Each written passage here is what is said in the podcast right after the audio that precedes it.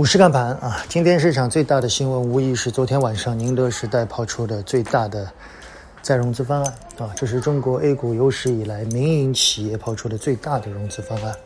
关键是他在去年刚刚融了两百亿，时隔一年之后又要再融接近六百亿，这究竟是一个什么行业、什么企业啊？我今天特地写了篇周报啊，谈谈宁德时代狮子大开口的价值。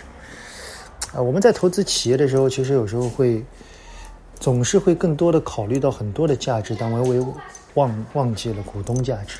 啊，一个企业如果需要不断的投入才能有产出，这样的企业你到底怎么给它估值呢？啊，不过今天宁德时代的股价还是蛮硬的，我想这是机构抱团背后所导致的。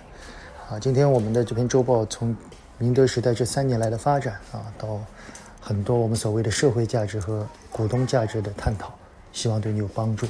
对市场来说，最近的市场依然是一个混沌期啊。我想，宁德时代告诉了我们一件事，就是它依然是个制造业，科技含量没有想象的那么高。而从另一个角度来看，我们认为宁德时代在当下也代表了对于这一类新能源企业的估值，在过程里面，我认为是有瑕疵的。好吧？我们耐心的等待吧，等待市场在这个位置。出现一些变化，在周末的时候，我们想跟大家聊聊最近很多人问的比较多的储能和氢能源的问题。我们最近与一些基金经理做了交流，啊，还是有一些感受，到时候跟大家交流，仅供参考。谢谢大家。